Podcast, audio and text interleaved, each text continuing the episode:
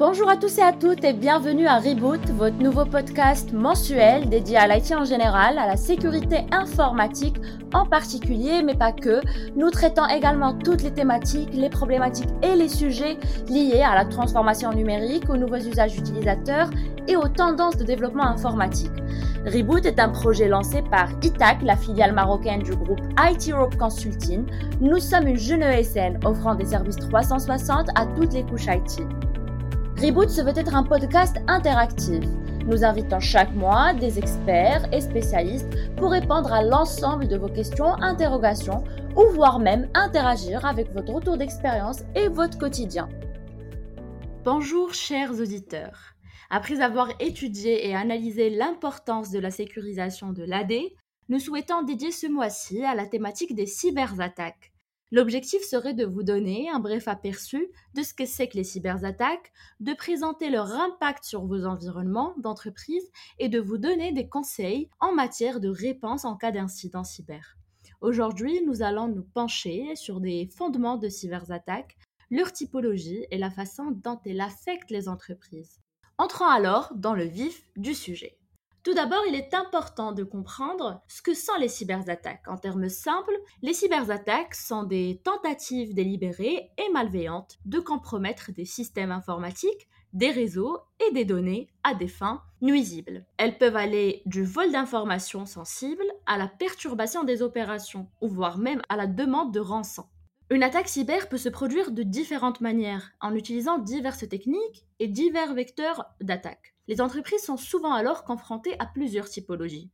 On trouve entre autres les malwares. Les attaquants peuvent infecter un système d'informatique en utilisant des logiciels malveillants tels que les virus, les ransomware. Ces logiciels peuvent être téléchargés soit accidentellement par l'utilisateur via des, pièces jointes euh, de, de courriers infectés, des sites web compromis ou encore des périphériques de stockage infectés. On trouve aussi le phishing. Les attaques de phishing impliquent l'utilisation des courriers ou de messages instantanés frauduleux qui tentent de tromper les utilisateurs en leur faisant divulguer les informations sensibles, telles que les identifiants de connexion ou des informations de carte de crédit. Les attaquants se font donc passer pour des entités légitimes, comme des banques ou des entreprises connues, afin d'inciter les utilisateurs à fournir leurs informations personnelles. On trouve aussi les attaques par force brute. Les attaquants utilisent des programmes automatisés pour essayer toutes les combinaisons possibles de mots de passe, jusqu'à ce qu'ils trouvent le bon. Cela leur permet de s'introduire dans un système en utilisant des mots de passe fiables ou faciles à deviner. On trouve aussi les attaques par déni de service, les DOS. Ces attaques consistent à submerger un réseau, un serveur ou un site web avec un trafic excessif afin de le rendre indisponible aux utilisateurs légitimes bien évidemment.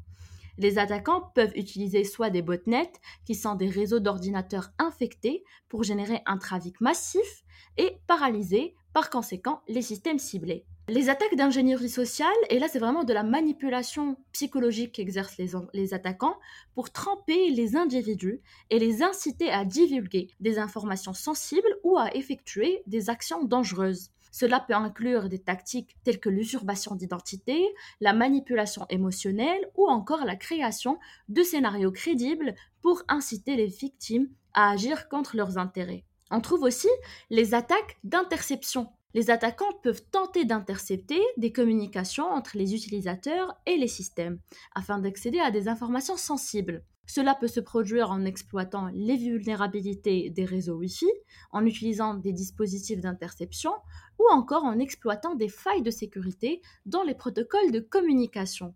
Par ailleurs, il ne s'agit là que de quelques exemples de cyberattaques, mais leur impact est généralement nuisible pour toute organisation. Lorsqu'une entreprise est victime d'une cyberattaque, elle peut être confrontée à plusieurs conséquences. On trouve entre autres les implications financières. Se remettre d'une attaque peut être coûteux.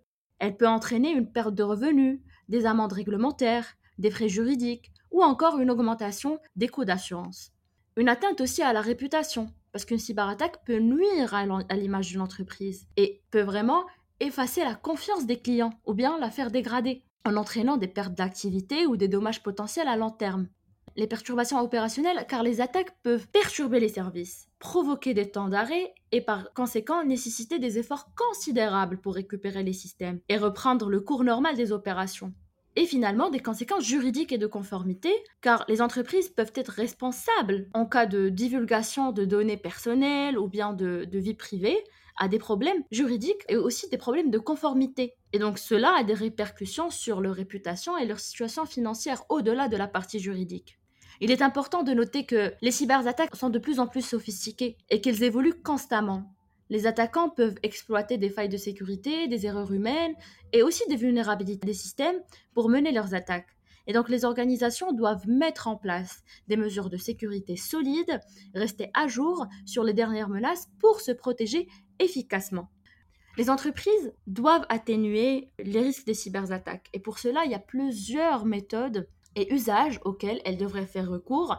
On trouve entre autres la formation et sensibilisation des employés.